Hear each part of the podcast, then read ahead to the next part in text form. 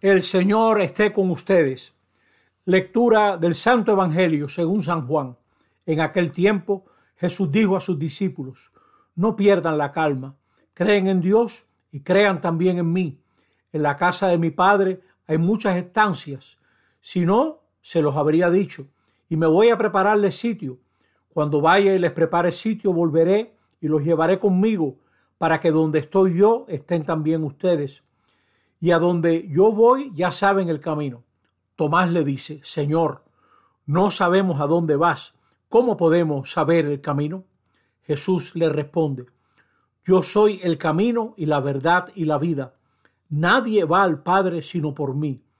Si me conocieran a mí, conocerían también a mi Padre. Ahora ya lo conocen y lo, había, y lo han visto. Felipe le dice, Señor, muéstranos al Padre y nos basta. Jesús le replica, Hace tanto que estoy entre ustedes y no me conoces, Felipe. Quien me ha visto a mí, ha visto al Padre. ¿Cómo dices tú, muéstranos al Padre? ¿No crees que yo estoy en el Padre y el Padre en mí? Lo que yo les digo no lo hablo por cuenta propia. El Padre que permanece en mí, él mismo hace las obras. Créanme, yo estoy en el Padre y el Padre en mí. Si no, crean a las obras. Se los aseguro, el que cree en mí, también él hará las obras que yo hago, y aún mayores, porque yo me voy al Padre. Palabra del Señor. Estamos en este quinto domingo de Pascua, meditando junto a la iglesia. Yo creo que este Evangelio es de los Evangelios que más luz, más luz aporta sobre nuestra muerte, sobre la muerte de nuestros seres queridos. Yo creo que en esta vida, todos estamos de acuerdo, no hay nada más fuerte que la muerte, esa distancia, esa losa que cae, esa incomunicación con los seres que más queremos, ya se pierde aparentemente toda relación. Y ahora viene Jesús y nos dice que no perdamos la calma. Nuestra paz, nuestra fe, nuestra seguridad, no se apoya en nuestros buenos deseos. Todos tenemos buenos deseos para la gente que amamos y lo recordamos. Y aun el mismo día de su entierro, de su muerte, relatamos historia de la última vez que lo vimos, de lo que nos dejó, de cuánto lo queremos. Pero nada de eso cruza la muerte. Lo que sí yo creo que cruza la muerte es la lealtad de Dios. Si en esta vida no hay nada más grande que la muerte, para el que tiene fe, nosotros sabemos que no hay nada más fuerte ni más grande que la lealtad de Dios que resucitó a Jesús de entre los muertos. Estamos en esta cincuentena pascual celebrando que Jesús resucitó de los muertos. Y en este Evangelio Jesús nos dice una frase sumamente consoladora. Él quiere que estemos donde está Él. No se trata de nuestros buenos deseos, se trata del designio de Jesús. Jesús nos quiere cerca y esa es una manera de hablar también de la, muerte. Es verdad que delante de la muerte no sabemos a dónde vamos. Uno se queda perplejo. Uno tiene esa angustia. Bueno, ¿y a dónde va esta persona que yo quiero tanto? Este ser querido que, como dicen, ha desaparecido nosotros en este Evangelio recibimos la respuesta.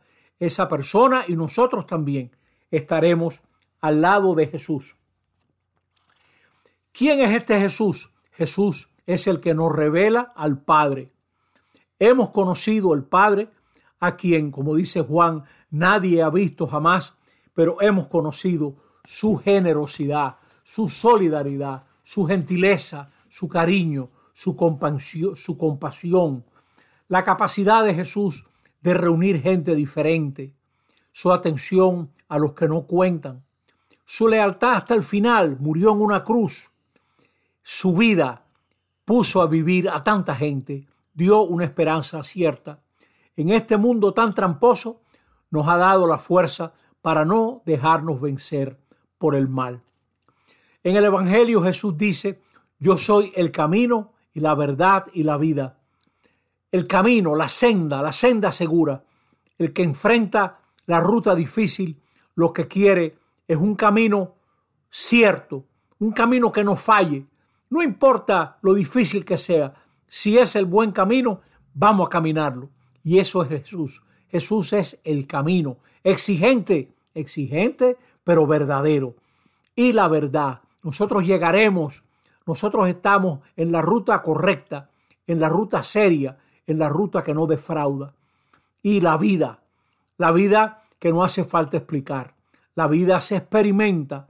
En Jesús hay una plenitud y esa plenitud la siente la gente que ama.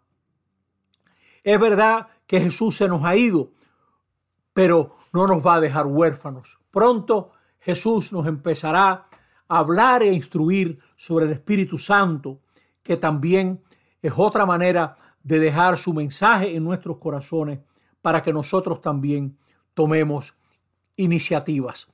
Y esta palabra misteriosa realizará obras mayores que yo. Bueno, piensen en esto.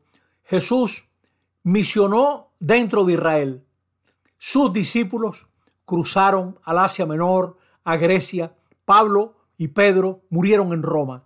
Realizaron en ese sentido obras mayores. Los cristianos vivían en uno de los imperios más poderosos que ha existido en la historia de la humanidad. Y ya en tiempo de Constantino, en el comienzo del siglo IV, 10% del imperio era cristiano. Y eventualmente, cuando desaparezca el imperio romano, la iglesia quedará como tutora de esa Europa que tanto le debe al cristianismo. Hicieron obras mayores y también fueron firmes, tuvieron la firmeza de Jesús ante tantas dificultades. Quedémonos pues junto a este Jesús que es camino, verdad y vida y abramos nuestros corazones a la meditación. Este es un texto que hay que leer despacito y meditarlo para entrar en el deseo de Jesús, que eso es lo que nos da paz y lo que nos da esperanza. Así sea. Amén.